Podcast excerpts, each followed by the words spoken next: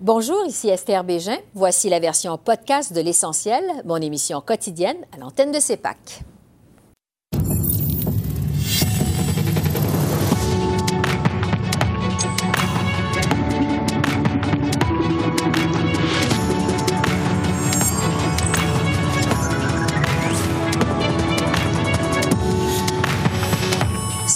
Au lendemain du débat en anglais, les chefs dénoncent l'amalgame entre discrimination et les lois 21 et 96 du Québec. On poursuit la discussion avec notre panel de candidats. Et à dix jours du vote, à quoi peut-on raisonnablement s'attendre le 20 septembre? On décortique les chiffres avec le sondeur Jean-Marc Léger.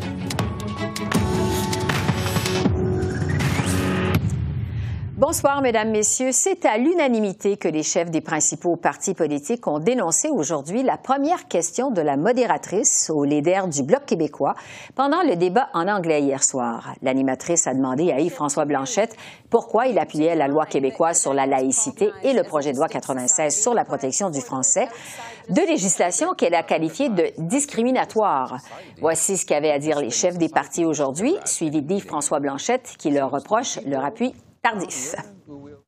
quand la question a été posée sur la loi 21 hier, hier soir, j'ai été, j'ai été très surpris par le genre d'amalgame euh, qui a été mis là-dedans et j'ai trouvé ça absolument inacceptable et, et, insultant en tant que Québécois. Les Québécois ne sont pas racistes. Je veux, je veux dire clairement, L'idée que le racisme systémique ou la, discrimination systémique existe dans une province ou un territoire est faux et ça fait mal ou ça nuit à la bataille contre cette sorte de discrimination parce que le racisme systémique et la discrimination systémique existent à travers le pays. Les Québécois ne sont pas racistes. Euh, hier soir, le style de certaines questions était injuste selon moi. Et on doit avoir un débat sur les idées. Tous les chefs étaient bien figés pendant qu'on insultait généreusement le Québec. Puis un matin, évidemment, ils se rendent compte qu'ils se sont mis dans le trouble. Fait que, là, fait, là, fait que là, ils inventent des soudaines, de nouveau, passions pour le Québec. Au Québec, le premier ministre François Legault a aussi dénoncé les propos de la modératrice du débat hier soir. Il a soutenu que la nation québécoise était attaquée.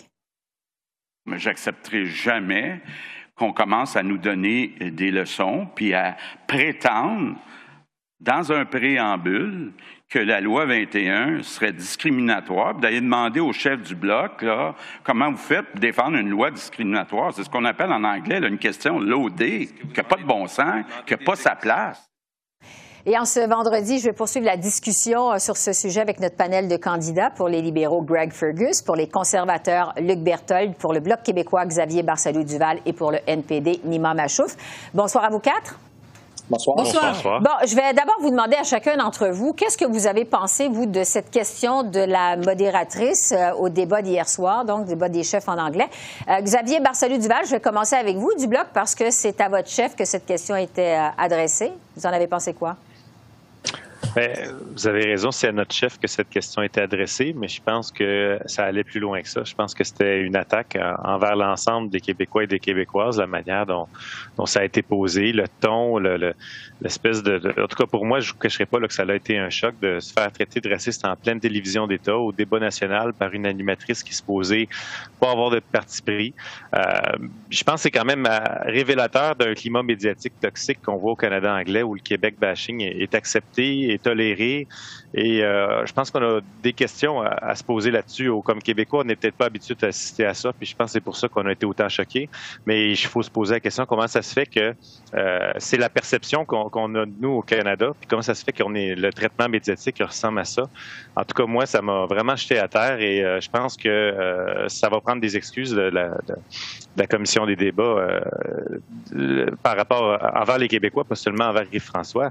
Et ça va être important parce que Puis il y a aussi toute la réaction des autres chefs qu'on a vu qu'il n'y a pas eu de réaction. Je veux dire, les autres partis ont laissé ça faire, ont laissé ça aller. Il n'y a personne qui a défendu les Québécois. Il y a juste Yves-François Blanchet qui s'est tenu En fait, il y a eu des réactions aujourd'hui. Greg Fergus, justement, votre chef, M. Trudeau, a jugé aujourd'hui que ces propos-là étaient insultants, euh, même si, comme on sait, il est en désaccord avec la loi 21 sur la laïcité au Québec. Votre avis à vous là-dessus, sur cette question de la modératrice? Mais tout comme mon chef, euh, je vais être très limpide. Euh, c'est une question déplacée et c'est elle avait complètement tort. J'ai vécu toute ma vie au Québec. Euh, j'ai élevé ma famille ici. Je suis québécois. Euh, jamais je vais traiter euh, les Québécois ou le Québec comme raciste. C'est une question lourde euh, de sens et préoccupante à entendre. Et moi aussi, j'étais, j'étais en bas de ma siège quand j'ai, bas de mon siège quand j'ai entendu ça hier. Écoutez, euh, en tant que président des caucus des parlementaires noirs, j'ai, j'ai, je me suis battu contre la haine et contre le racisme euh, systémique. Le racisme systémique qui existe partout au Canada euh, au Canada, qui existe dans, toutes les, dans tous les domaines qu'on peut imaginer. Mais euh, de traiter les Québécois ou les Canadiens comme des racistes, mais ça n'a pas de bon sens c'est insultant. Puis je suis d'accord que Mme Crow devrait présenter ses excuses. Luc Berthold, des conservateurs. Ben, écoutez, euh, c'est inacceptable. Les deux bras m'ont tombé hier quand j'ai entendu cette question-là. J'étais, euh, j'espérais que M. Blanchette réagisse fortement comme il l'a fait. Et euh, aujourd'hui aussi, M. Auto a dénoncé cette situation-là. C'est inacceptable. Écoutez, quand la modératrice d'un débat fait plus la nouvelle que le débat des chefs lui-même, c'est signe qu'il y a un grave problème de la manière dont ce débat-là a été mené hier. Et malheureusement, ces propos-là doivent être effectivement condamnés de vive voix. On a vu M. Legault le faire il y a quelques, il y a quelques, quelques heures à peine. Et euh, je pense que c'est ce qu'il faut faire, mm-hmm. dénoncer ce genre de, de, de propos qui, qui, qui disent que les Québécois sont racistes parce que les Québécois prennent des décisions sur la protection de leur langue, de leur culture. C'est euh, totalement inacceptable. C'est pourquoi c'est important que les gouvernements à Ottawa respectent les décisions du gouvernement du Québec sur des sujets comme ceux-là. On a eu une démonstration très claire euh, hier. Ah, Nima Machouf, euh, votre chef, M. Singh, juge, on sait, la loi 21 discriminatoire. Mais qu'est-ce que vous avez pensé, vous, de cet amalgame qu'a fait la modératrice avec la loi 96? Ouais. En fait, la façon dont la question a été formulée était problématique et euh, elle laissait entendre en quelque sorte que peut-être les Québécois étaient racistes, ce qui est totalement faux et, et inacceptable. Mais elle a parlé de lois discriminatoires. Et des lois discriminatoires et des lois sexistes, on en a au Québec et on en a partout à travers le Canada. Et c'est justement contre cette discrimination qu'il faut qu'on lutte et tous ensemble. Le racisme systémique existe. Mais quand, euh, par exemple, peut, probablement qu'elle faisait euh, référence à Monsieur euh, Legault, qui ne veut absolument pas reconnaître le racisme systémique. Quand on ne veut pas reconnaître le racisme systémique, c'est parce qu'on veut cacher une partie du problème. Et je pense que si on veut faire partie des solutions, il faut le reconnaître qu'il y a du racisme systémique, que, que le racisme vienne du Canada envers le Québec, ou vienne du Québec envers ses minorités, ou vienne d'Alberta envers ses minorités, peu importe. Il faut le combattre et il faut qu'on le fasse ensemble. Parce que jamais on ne réussira à combattre le racisme systémique si on n'est pas tout le monde sur le même accord et tout le monde d'accord sur les principes. Bon, alors il semble y avoir unanimité euh, du panel sur euh, donc la réaction à cette question de la modératrice hier soir. Euh, l'autre fait marquant de la semaine, je dirais, c'est l'appui tacite du premier ministre François Legault à un gouvernement minoritaire conservateur. Il a encore répété aujourd'hui que bon, les libéraux, le NPD, les Verts s'ingèrent dans les compétences des provinces. c'est extrêmement rare qu'un premier ministre du Québec prend position aussi clairement dans une campagne électorale fédérale. Je vais vous entendre là-dessus. Euh, est-ce que ça va avoir un impact sur la suite de la campagne électorale?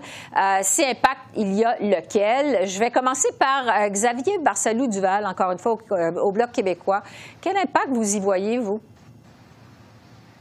Ben, écoutez, je vous dirais, c'est pas la première fois qu'on voit ça parce qu'on a vu des, gens s'avancer beaucoup plus que ça dans l'histoire. C'est sûr que c'est peut-être pas euh, quelque chose qu'on voit à, chaque, à chaque élection.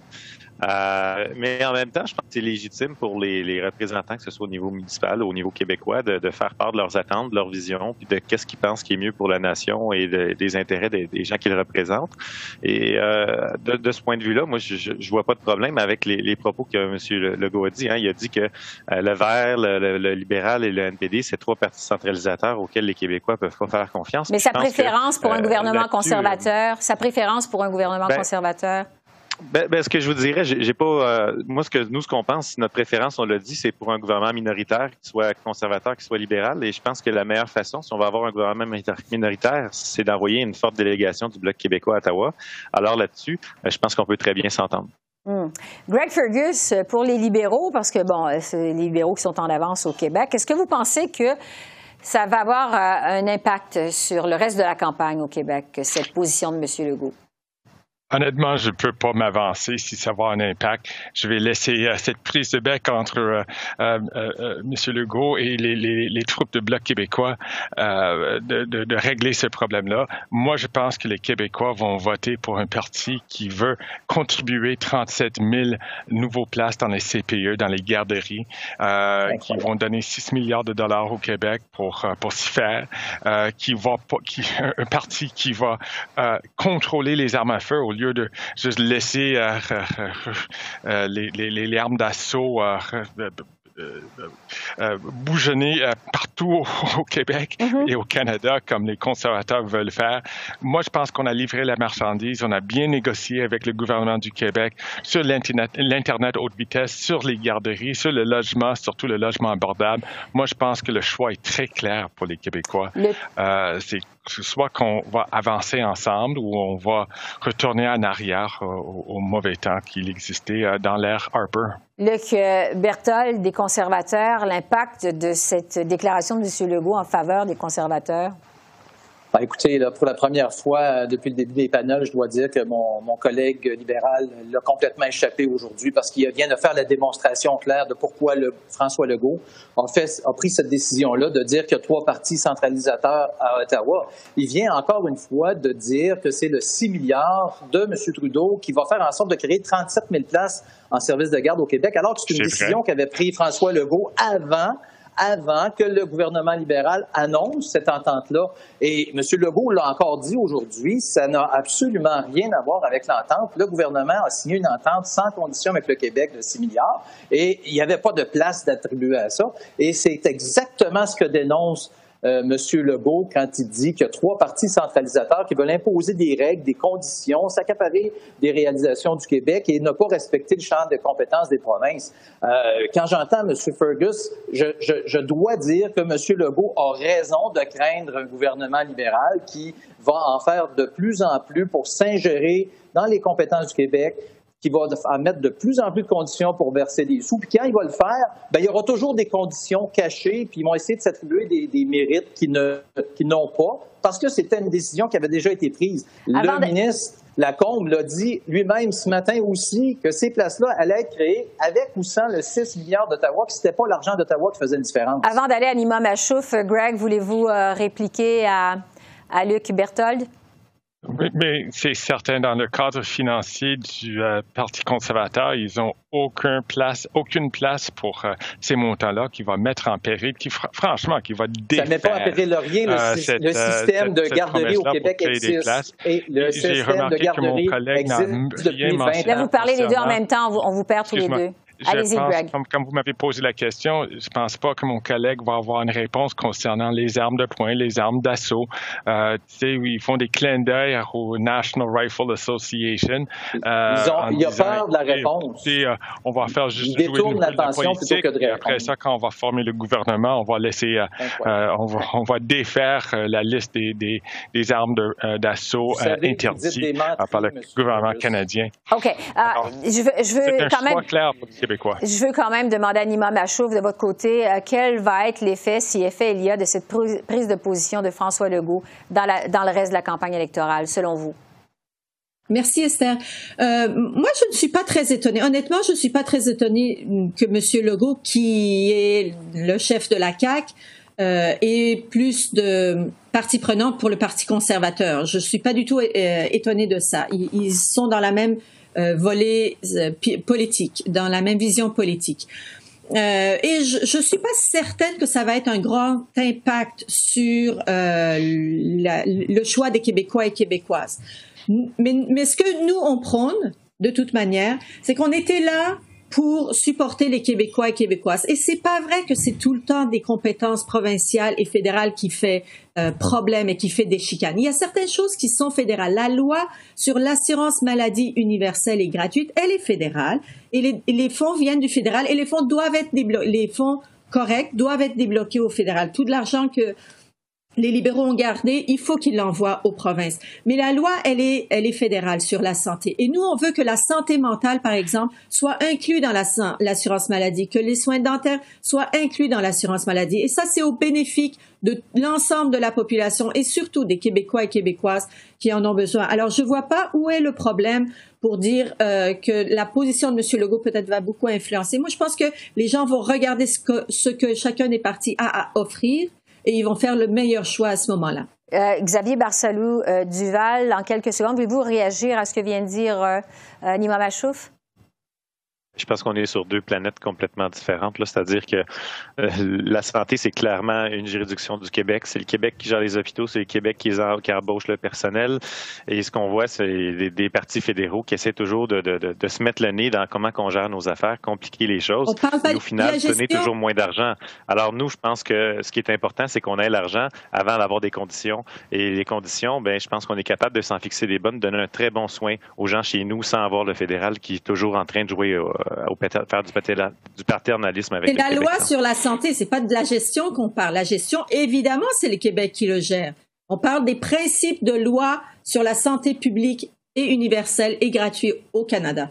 Bon, euh, il nous reste très peu de temps. Euh, je veux vous entendre en terminant parce qu'on est à dix jours euh, du vote. Il y a un grand nombre d'électeurs qui sont toujours indécis, sans pas y avoir encore d'enjeux qui se démarquent pour le moment précisément. Qu'est-ce qui va sortir, faire sortir les électeurs selon vous le 20 septembre? Ça va être quoi? Je vais demander chacun en quelques secondes la question de l'isoloir le, le 20 septembre. Nima, je vais commencer par vous. Selon vous, ça va être quoi? Parce que pour l'instant, c'est pas clair. Euh, en général ou dans ma circonscription? En général, ou dans votre circonscription, en fait, vous êtes encore plus sur le terrain. Allez-y. Sur votre, dans votre, Parce que c'est intéressant, là, vous êtes dans Laurier-Sainte-Marie, euh, vous vous battez contre euh, l'ancien ministre du patrimoine, Stephen Guilbeault. Alors, qu'est-ce qui va faire en sorte que les gens vont Allez-y. Exactement. Alors, moi, ce que je vois dans, au porte-à-porte et quand je discute avec les gens, en fait, c'est que la, aux dernières élections, les gens ont, ont dans le fond, ont voté pour un écologiste et qui pensaient qu'il allait défendre leurs droits euh, au Parlement.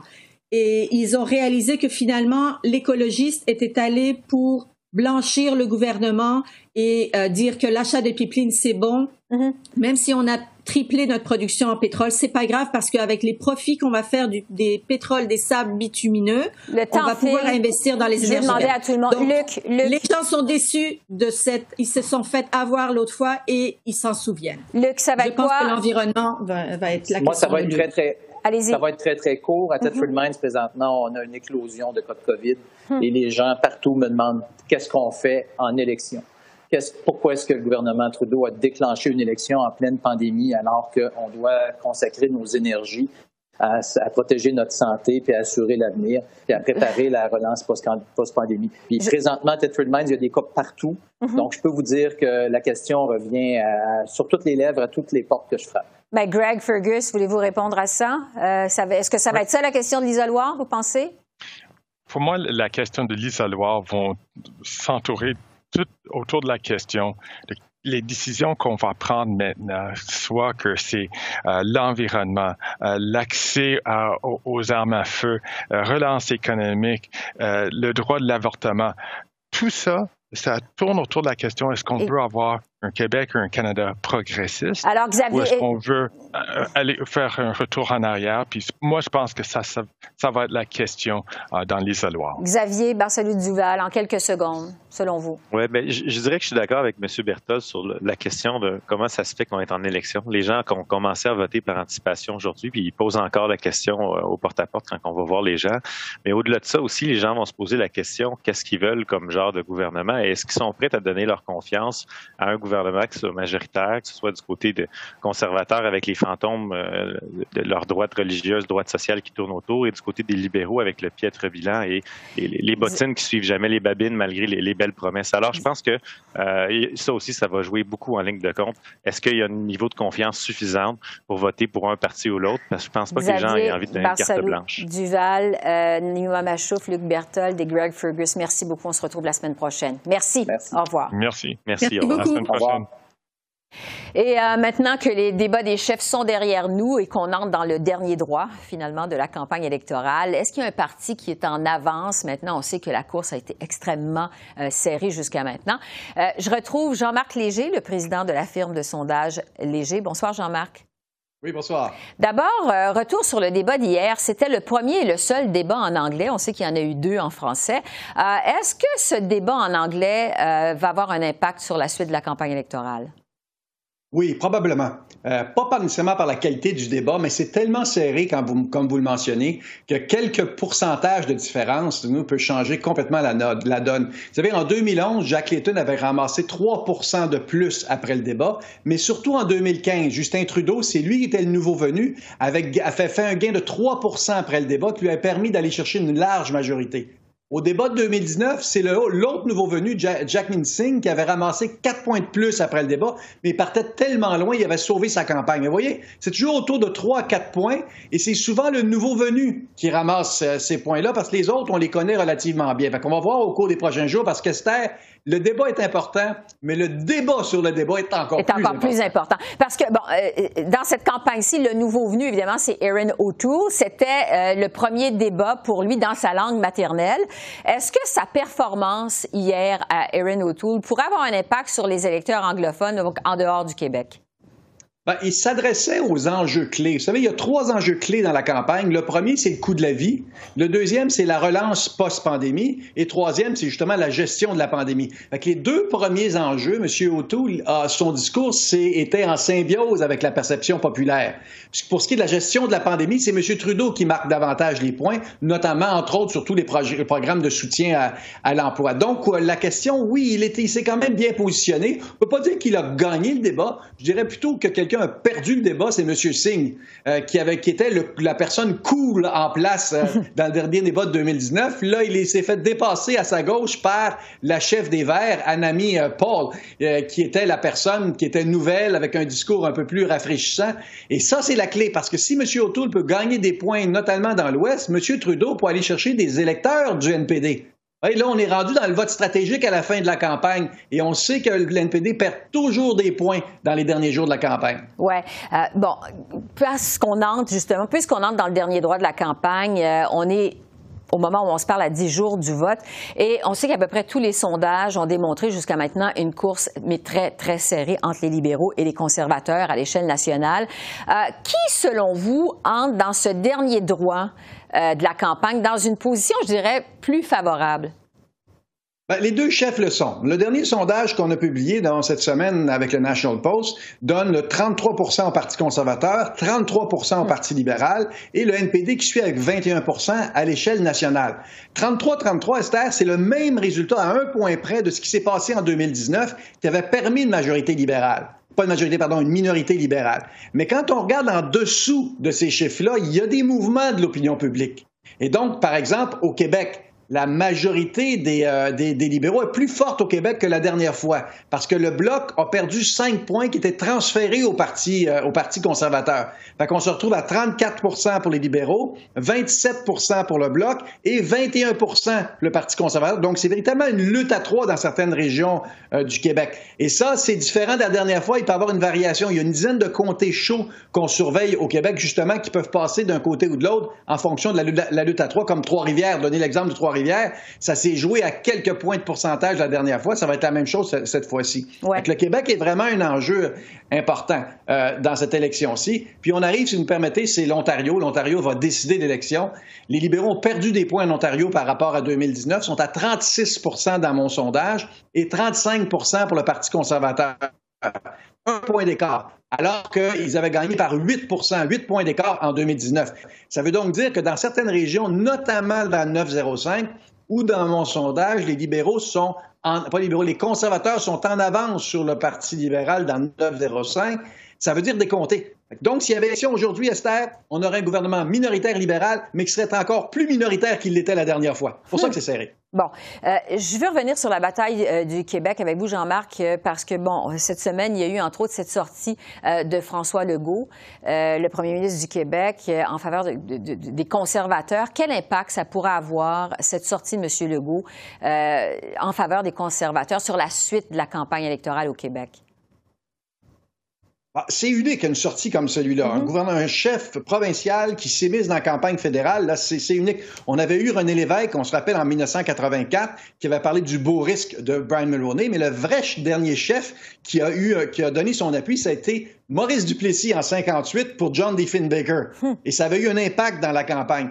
Fait qu'aujourd'hui, François Legault joue un peu à l'Union nationale avec une prise de position, mais souvent, tu te fais plus d'ennemis qu'autre chose parce que la CAQ est une coalition de libéraux fédéraux, de bloqués, c'est tout ça. Fait qu'il y aura un impact, un prix à payer après. C'est un peu sa, banque de crédibilité qui est en jeu. Ça étant dit, l'appui pour M. O'Toole, c'est quand même assez important. On parle du premier ministre le plus populaire du pays qui dit aux Québécois, voyez, si j'avais un choix, je choisirais Erin O'Toole.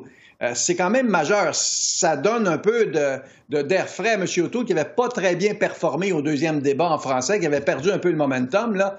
Euh, on va voir. Euh, c'est certain que le, Parti conservateur va aller chercher plus de votes qu'avant l'intervention de M. Legault. Est-ce que c'est un demi d'un pour cent ou 5 ça, on ne peut pas le dire encore. On va le voir d'ici certainement le, 20 septembre.